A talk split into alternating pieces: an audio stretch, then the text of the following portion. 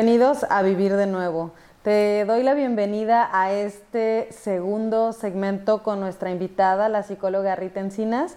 El día de hoy el tema que estaremos abordando es ¿qué es la negación? Bienvenida Rita. Hola Gaby, gracias. Estamos aquí de nuevo con un tema aún más interesante y que va a ser así que el núcleo de partida para la acción en la recuperación. Bien. Cuando hablamos de negación, estamos hablando eh, de la primera problemática a la que nos enfrentamos en el proceso de las adicciones. Y no hablando solamente eh, de una adicción a alguna sustancia, podemos hablar de codependencia, podemos hablar de ludopatía y de muchas otras adicciones. Bien, no es exclusivo del uso de sustancias. Sí. La negación pasa a ser un mecanismo de defensa, ya sea para la persona que tiene la adicción, para la persona que acompaña también.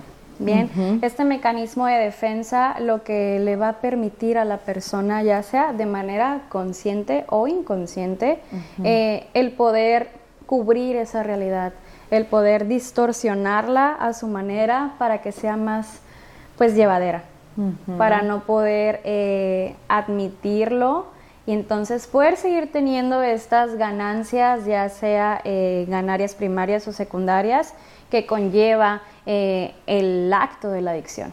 Ok. Fíjate, este, ahorita mientras compartes, pienso una forma de negación que, yo conozco, vivida en carne propia y también eh, ya en la experiencia profesional, es la comparación de repente me doy razones que son convincentes pero falsas sobre mi consumo. Y entonces la negación así es un mecanismo de defensa en donde, ay, pero si yo no tomo todos los días, yo nada más tomo fines de semana. bueno, pero ¿qué te pasa cuando tomas los fines de semana? ¿Te felicita tu esposa? ¿Te ascienden en el trabajo? ¿O qué cosas te pasan? Sabes, ahorita que mencionas, eh, recuerdo en consulta eh, a una persona que precisamente su manera de, estar en esta negación era minimizando. Entonces, esta persona me decía, bueno, es que yo solamente consumo una vez al día y consumo cierta cantidad de alcohol y ya. Ah, ok. Digo, pero ¿qué pasaría entonces si todo eso que haces diario lo juntaras solo en un fin de semana? Ay, no, pues sería un montón, pero yo no hago eso. Está todo bien, yo solamente diario, ¿no? Entonces es el minimizar para que sea aceptable quizás para las personas, para la sociedad y que es algo muy común. Sí, es una, es una característica, yo creo que pues tú lo debes saber mejor que yo, ¿no? La, el, autoengaño que se da en la persona que tiene una problemática de adicción, alcohol, drogas, eh, ludopatía, o sea, lo que sea. Es esta, es esta parte en donde pues no se hace responsable de ninguna manera, te digo, comparando con otros, minimizando, yo no estoy tan mal, yo no he perdido el trabajo, ¿no? Por ejemplo, nosotros que acompañamos personas jóvenes, no, pues yo no he perdido el trabajo, pues no porque no trabajas, pero a ver cómo te va en la escuela, ya te corrieron de la escuela, tus parejas te dejan por, por loco, por loco, por borracho, o sea, no, pues yo no he perdido a la esposa, pues no porque no tienes esposa, pero ¿qué si has perdido? Entonces es como ver un poco en, en la situación que estás viviendo, pues la realidad, ¿no? Pero ¿qué pasa cuando no ves, cuando no vemos? Eh, y el día de hoy quiero compartirte un cuento que ahorita se me viene a la cabeza y que describe perfectamente la negación no solamente de la persona, sino también de la enfermedad familiar. Este es el cuento de los ciegos y el elefante. Entonces tenemos eh, a, vamos a ponerle cinco seis ciegos que no conocen a un elefante, no saben cómo es el elefante, solo saben que existe, pero no saben ni en dónde está. Entonces ellos deciden salir, salen, empiezan a caminar, empiezan a tocar y de repente uno de ellos choca contra el elefante y lo empieza a tocar y dice, ah, el elefante es una pared dura y es una pared áspera. Entonces de repente el otro, el elefante le pega con la cola, ¿no? Dice, no, el elefante es delgado y como que da cosquillas. Después el otro agarra un colmillo, ¿no? Dice, no, el elefante es muy duro y es afilado. Después llega el otro más sabio, ¿no? Y otra vez choca con una de las patas y dice, no, el elefante es como un tronco muy grande y duro.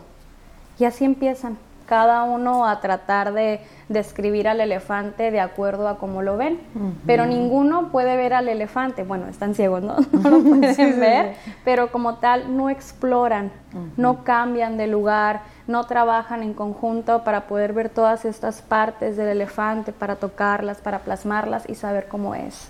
Entonces, solamente veo, Ay, otra vez veo, ¿no? solamente eh, percibo.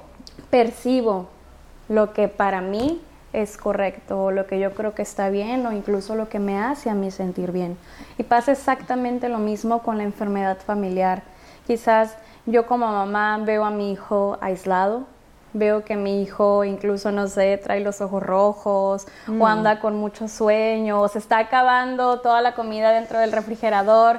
Y es como, no, pues a lo mejor es por las actividades que hacen el día ay no, a lo mejor pasa alguna otra cosa y entonces empieza a querer ver solamente lo que para ella va a estar bien, para no enfrentar esa problemática, solamente eh, para calmarlo, para llevarlo así. Pero ¿qué pasa entonces con el adicto? ¿Cuál, ¿Cuál va a ser esta característica o cuál va a ser la negación que va a llevar el adicto? Bueno, pues vamos a irnos por frases, ¿no? El, yo tengo el control. Yo puedo controlarlo, yo puedo controlar la sustancia, lo dejo cuando quiera, y que esto aplica también a relaciones, ¿no? Cuando están en una relación que es muy dañina, que es muy tóxica, como decíamos en el segmento pasado, eh, creemos que tenemos esa autosuficiencia, ese control, ese poder para poder dejar las cosas, pero la realidad es que no. Entonces, cuando ya estás viendo una postergación, cuando ya estás viendo que ese problema ya tiene una permanencia, ya es muy eh, longevo, pues entonces, a ver, pues como que tú tienes el control. Otro es minimizar, solo es poquito, solo es de vez en cuando, o no le hago daño a nadie. Yo estoy nada más aquí en mi cuarto, o yo estoy allá nada más metido en el casino, o yo solamente estoy en mi oficina, que tenemos, ¿no? Ahora lo que es el workaholic, ¿no? Que también pasa a ser una adicción, ¿no? Entonces, cómo esas cosas eh, las vamos nosotros acomodando para creer que como yo no le hago daño a nadie, entonces no es un problema, no es una problemática. Bueno, quizás no es un daño directo, quizás no te estoy golpeando, no te estoy agrediendo verbalmente, pero entonces, ¿qué pasa con esa desatención que estás dando? ¿Qué pasa con el no estar presente? ¿Qué pasa con el no poder percibir incluso ahora las emociones de los otros y las mías? Porque suele haber también una anestesia emocional cuando comienzas eh, pues un proceso adictivo. Entonces, ¿qué pasa con eso también? Eh, la negación va a tomar parte de todo y va a encasillar, ¿no? Ahí te vas a quedar y si no te mueves de ahí, pues puede ser que a lo mejor sea funcional, que decíamos, ¿no? Para la familia, pero va a llegar un punto en el que esa funcionalidad, pues no lo va a hacer. Va a llegar un punto en el que todo va a estallar. Sí. Híjole, este, me pongo a pensar, pues es inevitable porque todas las historias que he escuchado, o sea, con cosas, ahorita lo decías, y voy a poner un ejemplo de una mamá, que también pasa con los papás, con los hermanos, con todo, pero este me acuerdo mucho. Este, a la señora se le perdía dinero. Mm. No había forma de que pensara que el hijo le estaba robando, porque es mi hijo. ¿Cómo? Ajá.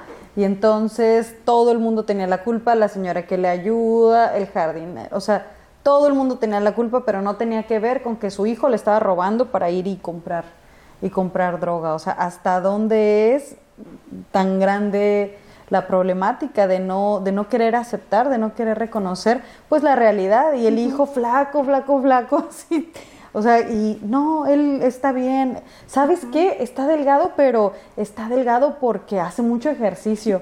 pero ya en una delgadez, o sea, y de verdad, Rita, no sé si, si te ha pasado, a mí me pasa, es muy difícil que puedan ver la realidad, aunque esté todo de frente así que le vean las llagas, que le vean que se rasca en la cara ahora con las nuevas drogas, ¿no? Este, úlceras estomacales, ya consecuencias físicas graves y no, debe estar pasando otra cosa, está triste, es que la novia, esta es la realidad.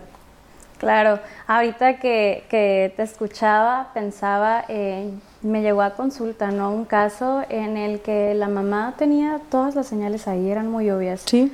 Pero la familia ya había llevado tratamientos de quién sabe qué cosa, de células madre, tratamientos eh, para irse a no sé dónde. O sea, habían intentado de todo, pero no podían aceptar que su hijo estaba consumiendo drogas. O sea, pudo haber sido cualquier otra cosa, una enfermedad nueva, todo menos eso. Entonces, obviamente, el adicto recurre ¿no? a esta manipulación, toma eh, estos elementos para poder seguir en ello. Entonces, como, que pues yo te sigo haciendo creer que sí, que es eso. Sí, a lo mejor sí, mamá, a lo mejor estoy muy enfermo, ¿no? A lo mejor, no sé, me tienes que ir a hacer, dar unas vitaminas, algo, ¿no? Algo. Entonces, se empieza a recurrir a esa manipulación, a ese chantaje emocional, y entonces se refuerza esa negación de la familia. Okay. Porque entonces el aceptarlo va a ser muy difícil, va a ser muy duro. Estamos hablando de que cuando hay, eh, que también lo vamos a hablar más adelante, pero cuando pasamos de la negación a la aceptación, pues va a haber procesos muy dolorosos. Sí. Que entonces yo no quiero atravesar eso. Yo no quiero pasar por eso y es más cómodo para mí mantenerme aquí. Aunque se esté cayendo todo el mundo y mi familia esté totalmente destruida, pero yo desde aquí estoy cómodo, yo desde aquí estoy bien. Ok. ¿Por qué crees, Rita, que niega un adicto? Porque ¿qué pasa si acepta? Entonces ya no voy a tener la sustancia, entonces voy a tener que realizar un cambio. El realizar un cambio entonces implica moverme, implica cambiar de estructura, incluso aceptar el núcleo o los factores que le llevaron a consumir. Estamos hablando también eh, que es muy importante, ¿no? El poder identificar eh, cuál es ese sufrimiento, cuál es ese dolor, cuáles son las situaciones, qué pasó esa persona, qué trauma vivió para poder empezar, ¿no? Este, algún consumo, alguna conducta adictiva. Entonces es aceptar también que eso sucedió, que eso pasó, que yo me encuentro ahí, que yo he hecho esto también. Ahora no solamente lo que me han hecho, sino cuál es mi responsabilidad, el tomar una responsabilidad. ¿Y cuál crees que sea la razón por la que niega una familia? La misma. Entonces, tengo que aceptar que soy parte de la problemática. Tengo que aceptar que también es mi responsabilidad. Tengo que aceptar que yo también estoy enfermo pero no. es, y es muy común, ¿no? El escuchar, es que él es el enfermo, él es el adicto. No, no, no, psicóloga. Él, él, él. Y cuando empiezas a darle la vuelta, cuando el espejo ya no está hacia acá y entonces es ver, es como, no, no es posible. no, no, no, yo no. Claro. El, me acuerdo este, en estos días que te acompañé a hacer un cierre con, mm. con una de las familias, les decía, también la familia está enferma, es así como de repente se puede pensar, si no puedes, no repartas con la enfermedad, pero no es, no es repartir, es de verdad, en la familia necesita cada quien ver cuál es la parte que le aporta a la familia. ¿Voy a aportar mi 100% sano o voy a aportar mi 50% sano y el 50% enfermo? ¿Qué estoy aportando yo a este sistema, como nos mencionabas en el segmento anterior, ¿no? Porque un sistema necesita varios elementos para funcionar. Y si uno de los elementos o más o todos no funcionan, pues qué, complicado es avanzar. Claro, y ahorita que mencionas, ¿no? El cómo llevan ese sistema, cuál es la dinámica familiar dentro de la, de la negación, pienso en cómo se van adoptando ciertos roles, no solamente en el infante, en el hijo, sino también en las personas adultas, ¿no? Eh, tenemos a lo mejor esta persona que suele ser eh, el bueno. Yo trato de las cositas que voy viendo mal, trato de cubrirlo, trato de mm. repararlo para entonces seguir negando la enfermedad. O tenemos esta persona que es la problemática, donde se le va a aventar todo, todo, todo, todo, pero todo es hacia ti nada para acá. Entonces, desde ahí también estamos viendo una negación, desde el solamente focalizar. Hablamos también eh, de otro rol que puede ser el, el bufón, se le dice, ¿no? En el que trato de mover la situación para que sea graciosa, para minimizar lo que está pasando y entonces, ay, sí, jajaja, ja, ja, esto y el otro. Y fíjate que el otro día llegó súper borracho y se cayó y jajaja, ja, y entonces es como, ay, no, qué gracioso, ¿eh? sí, sí, sí. ¿Qué pasa, no? Con estos roles que eh, tenemos ahí, pero no los estamos viendo. Hablamos también de que en la enfermedad familiar podemos eh, tener ciertos miembros polarizados, ¿no? O estoy totalmente de este lado o estoy desde este lado.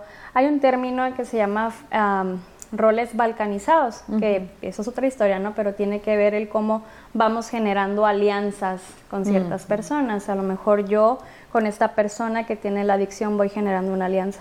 Porque entonces si me voy con esta otra persona que sí ve el problema, que sí está solicitando algo, pues implica que yo también hago un cambio. Entonces, no, yo genero alianza desde este lado y refuerzo esa negación, refuerzo esa enfermedad. Entonces, todos estos roles que están ahí, ¿no? Pero no se hablan, no se dicen, entonces también son importantes el tomarlos en cuenta, el identificarlos, cómo aportan o cómo hacen más fuerte a la negación, el cómo yo estoy aquí y no me separes, ¿no? No, lo, no lo hagas porque entonces implica ver lo que está aquí adentro. Sí, moverme. Y mm, quiero poner un ejemplo porque a veces puede sonar muy, muy descabellado, muy maquiavélico, malvado. Y, y es un ejemplo, no porque las mujeres sean las malvadas, ¿no? Pero yo veo más casos con mujeres, este, ¿en qué sentido? Pues porque son las que casi siempre se involucran más. Casi siempre la mamá está al pie del cañón en el proceso. También hay papás, pero casi, casi siempre es la mamá o la esposa. Protectora. Ajá, exacto. O es la mamá o la esposa. Y fíjate, yo tuve un, un caso en donde era la esposa. Mm él toma mucho, mucha problemática, vienen a, consulta, eh, estamos trabajando, este, él deja de beber y cuando deja de beber, ¿qué crees que le da a ella? Pues nada. no, pues le dan ganas de ir a fiestas, a antros, ella empieza a beber hasta que un buen día le invita una cubita. Es, pareciera locura, pero así se maneja, ¿no? Como en los roles, en la negación, reforzar para mantener pues el status quo así. Entonces tengo a quien echarle la culpa y yo me lavo las manos. Claro, y ahorita que te decía, pues no le da nada, ¿no? Porque entonces ya no alimenta, ya no alimenta esa conducta o esa ganancia que está teniendo.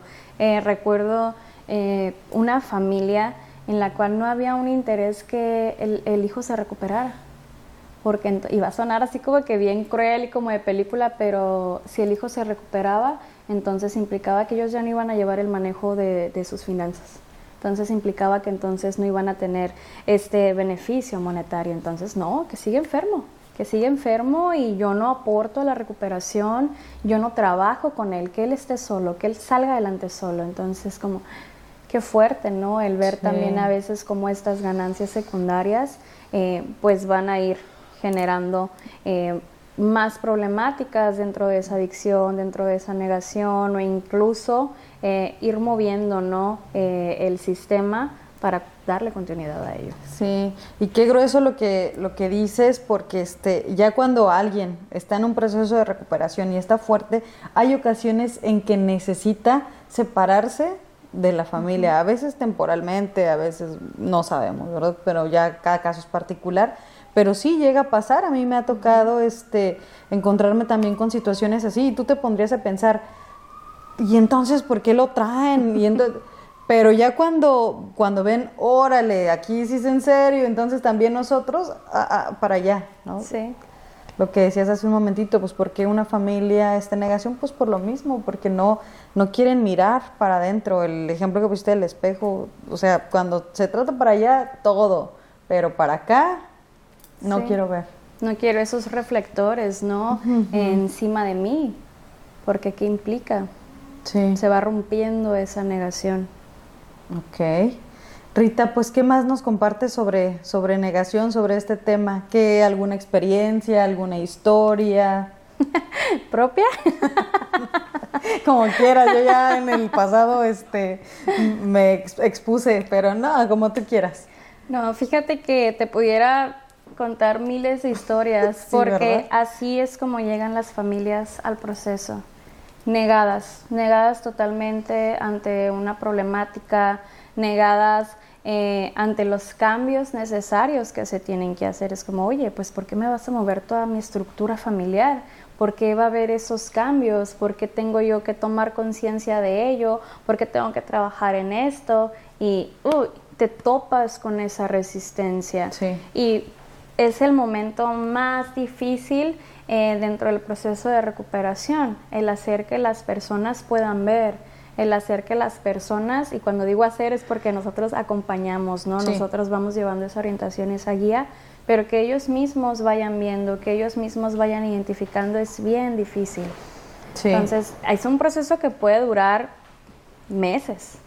Estamos hablando de que tiene que ser constante, no es algo nada más de que llego y te digo, ah, ya, soy una persona adicta y ya está todo bien. Y entonces yo ya hice un cambio, entonces yo ya estoy preparado, yo ya tengo todas las herramientas para poder tener esta reinserción social, esta reinserción familiar, que incluso las familias lo creen también.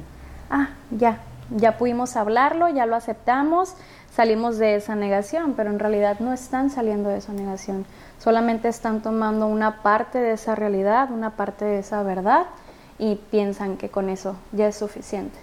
Y la realidad es que no lo es. Y creo que esto es algo que, que, yo admiro mucho de tu trabajo, este, de lo que haces como una vez que termina el proceso, pues necesita un seguimiento y no nada más con, con la persona o con el paciente identificado, ¿no? Como algunos le dicen, también, también familiar, porque la negación se sigue presentando y de repente muta y se presentan otras cosas y entonces eh, es importante el continuar. Claro, ahorita mencionas algo bien importante, el cómo puede mutar nuevamente, ¿no? Porque a veces se tiene la creencia de que, ok, ya lo trabajé y ya quedó. Ya, no va a volver a aparecer jamás, nunca me voy a volver a enfrentar a esa situación y, ¿no? Seguimos, seguimos en, en, esa interacción, seguimos presentándonos a diversas situaciones, todo allá afuera sigue, todo en el sistema familiar sigue. Entonces es importante el mantener esa constancia. Pero ¿cómo voy a llegar yo de la negación a la aceptación? ¿Cuál es ese proceso? Y es algo que hablaremos en la siguiente eh, cápsula, en el siguiente segmento, cómo es eh, pasar de la negación a la aceptación, qué implica, cómo, qué comportamientos va a haber, cuáles son las características, cómo se va a ir moviendo el sistema familiar, cómo va a ser para la propia persona que está viviendo ese proceso llevar esa aceptación para consecuentemente llevar a una acción. Ok, pues Rita, a mí me emociona este poder tener una propuesta para quienes nos ven, para nuestras familias y para cualquier persona que vea esta, esta cápsula, eh, empezar a romper la negación. Es, es fundamental, o sea, con el ejemplo que yo te ponía, de repente alguien puede estar ya en proceso de recuperación, pero si no se trabaja la negación familiar, va a salir ¡fum! otro por ahí o ¡fum! otro por allá y entonces el mismo sistema va a ir sacrificando a los miembros, ¿sí? Y si no, esa es la problemática aquí, entonces acá, entonces romper la negación puede ser algo muy difícil, pero es vital y necesario para que ya no se siga eh, con, con lo mismo, ¿no? Así es, va a ser ese punto de inflexión, ese punto de partida de la recuperación. Muy bien, pues Rita, qué gusto que estés aquí. Eh, gracias. Gracias por seguirnos acompañando en cada transmisión, en cada segmento te recuerdo darle like a nuestras redes sociales, te recuerdo también escucharnos, ya estamos en podcast eh, y vas a encontrar la descripción aquí abajo del video. Hasta la próxima.